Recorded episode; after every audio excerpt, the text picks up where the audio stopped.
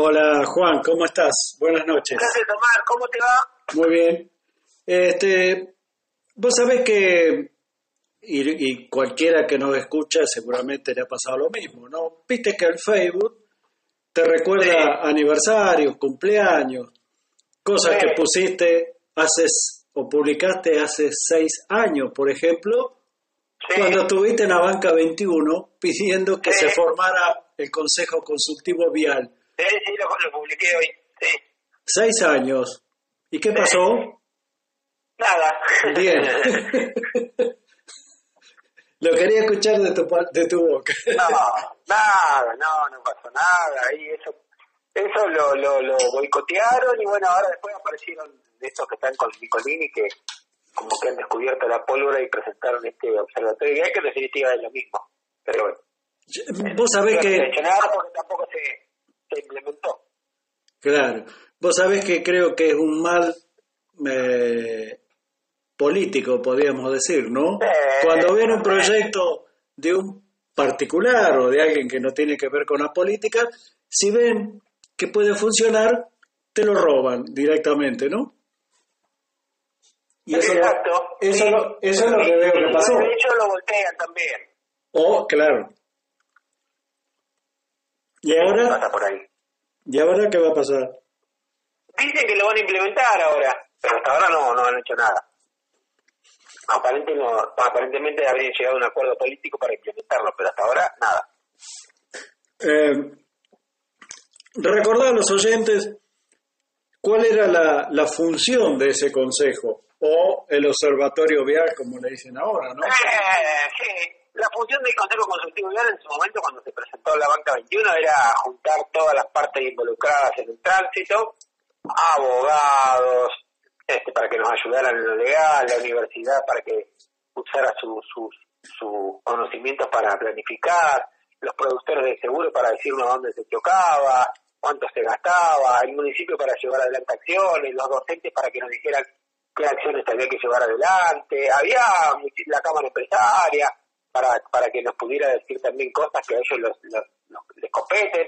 Así que estaba reunido mucha gente, empresas amarillas, estaban los bloques de concejales, y era juntarnos todos, analizar lo que se sucedía con los datos que se tenían sobre los accidentes y a partir de ahí tomar decisiones en base a cosas que habían sucedido. Pero bueno, este, la verdad que no, nada de eso sucedió, quedó en la nada, se fue diluyendo, al Ejecutivo no le interesó y bueno, ahora hace un par de, de meses que, que han presentado este observatorio vial que en, en sí lo mismo que, que antes.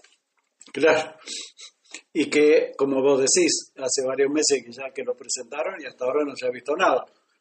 Accidente. Por unanimidad y ahí quedó eh, boicoteado también, están en, en pujas políticas para ver qué hacen y qué no hacen, si lo aprobamos o lo, cómo lo ejecutamos y, y un montón de cosas más, pero hasta ahora nada, tiene que ver con esto, a ver a qué área va, si va a protección ciudadana, si va a estadísticas, y Claro. la verdad que, que esto es lo que ha sucedido. Y seguramente un mes o, o dos meses antes de la próxima elección va a salir otra vez. Eso, quédate tranquilo, ¿no? Seguramente, seguramente, o antes del bicentenario, presentándolo como, como una situación que, que pueda estar ahí eh, presentándose con, con algo que tiene que ver como un gran proyecto. Así que quizás antes del bicentenario pueda, pueda presentarse Sí. también. Durante el bicentenario, las, las, las comisiones, había una que se llamaba eh, ay, no, eh, Movilidad Urbana que, que hablaba de ello. Así que, bueno, eh, veremos Sí. qué es lo que, lo que pasa también con esto. Bueno, dejando de lado esto, la, los accidentes siguen ocurriendo en nuestra ciudad, sigue habiendo accidentes con motos, sigue, eh, por ahí eh, alguien vi que quería, eh, o también creo que se pidió vía eh, consejo, creo que se presentó un proyecto para hacer un lugar para hacer picada. No sé si, si lo viste, lo escuchaste. Sí. ¿Qué opinión? ¿Qué, qué opinas de esto? Yo te digo la mía, particularmente creo que no sirve para nada, pero bueno, porque el, el chico, el joven que anda haciendo Willy con una moto, no va a ir a, un lugar a hacer una picada que tiene que tener los papeles, el, registro, bueno, un montón de cosas, ¿no es cierto? Sí, hay una, una dicotomía ahí, porque generalmente la gente, bueno, pongan un, picódromo así no andamos en la calle, pero el que entra a un picódromo tiene que tener primero la, la, moto o el auto en regla, con los papeles como corresponden, eh, si anda en moto, además tiene que tener todas las, cuestiones de seguridad, la moto, el conductor, el casco, todo, todo, todo, todo seguro, todo tiene que tener. Es algo costosísimo, sí, me llamaron de afuera también para, para aprender porque pensaron que yo era el que quería realizar eso. Este, yo creo que es muy difícil, no lo veo al municipio eh, inmiscuyéndose en la organización de, de, de un picódromo aquí en nuestra ciudad me parece que con ese tema vamos a, seguir por, por, mucho tiempo. Eh, ahora se ha salido a, tratar de conservar las motos y bueno, veremos qué es lo que pasa. Si, con el corredor del tiempo se mantiene, seguramente bajen los, los viales. Claro, sí, volviendo a esto de, del espacio para picar o del lugar para picar, también habría que ver eh, el ámbito donde, llegado el caso, se podría hacer, porque en algún momento, y hace unos cuantos años atrás, yo escuché a alguno que decía se podía faltar la recta principal de la cascada, del circuito, y usar ese espacio. Eh, por supuesto que la gente del Tandil Autoclub, que es la propietaria, digamos, del circuito, no quiere, no le interesa para nada.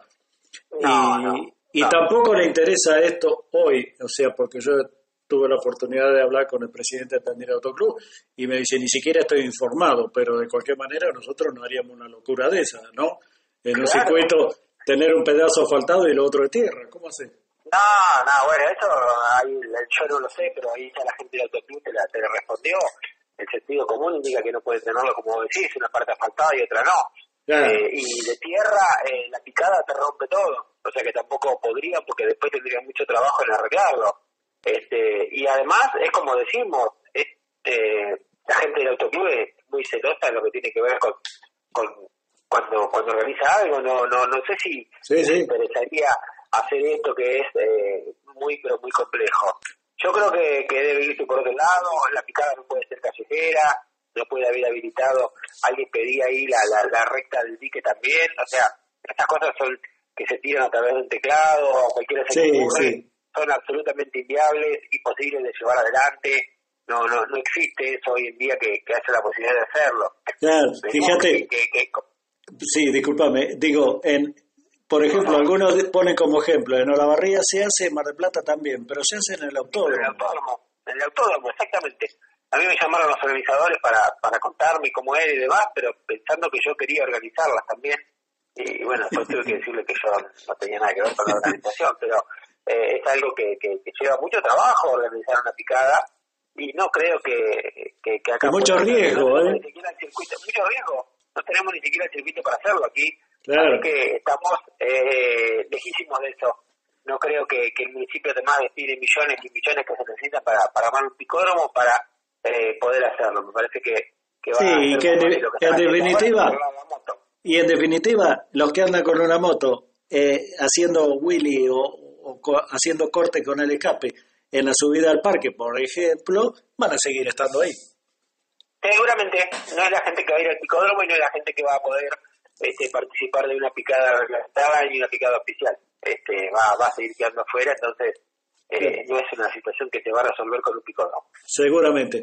Este, bueno, Juan, eh, no sé, supongo que seguís trabajando con Tránsito Entre Todos, ¿no? La ONG que manejas vos. Y, sí, sí, seguimos. Eh, seguimos, seguimos siempre trabajando, juntándonos en alguna escuela. Ahora tenemos un par de charlas en la zona, una de ellas en Ayacucho, así que seguimos brindando lo que podemos, que no sé si es mucho o es poco, pero al menos es lo que está eh, al alcance de nuestras manos y lo que yo puedo hacer. Así que la semana que viene o la otra, también junto a la Municipalidad de Ayacucho, una, una muy buena jornada. Así que nada, seguimos trabajando y ya por la fecha que estamos planificando el 2023. Muy bien. Bueno, Juan, gracias por estos minutos y simplemente, eh, como lo vi y lo que vos publicaste en el Facebook, digo, bueno, eh, vamos a recordar algo que no pasó. Sí, ya me has hecho nota siempre vos, estás muy preocupado también por el tema, como vos hay, mucha gente y uno agradece pero bueno, a veces los esfuerzos no, no, no, alcanzan para, para poder mejorar, pero bueno, agradecerte como siempre que te acuerdes y bueno, agradecer también este, la, la, la posibilidad de, de, charlar con tus oyentes y de contarles y bueno, y decirles a todos que nos tenemos que cuidar, que si no nos cuidamos nosotros, difícilmente alguien nos cuide. Es, es así, lamentablemente es así. Este, gracias Juan, hasta cualquier momento y seguiremos hablando de esto que, que yo creo que hay que darle prioridad eh, dentro de, de, de, todos los temas que se hablan o se tratan en una ciudad, ¿no? Hablando de la ciudad y hablar del país, por supuesto, también, ¿no? Coincido absolutamente con vos, Omar. A tu disposición para cuando vos quieras llamar saludos a tus oyentes. Gracias, un abrazo, Juan. Otro para vos. Bien, escuchamos a Juan Pedro eh, Larraburu hablando de...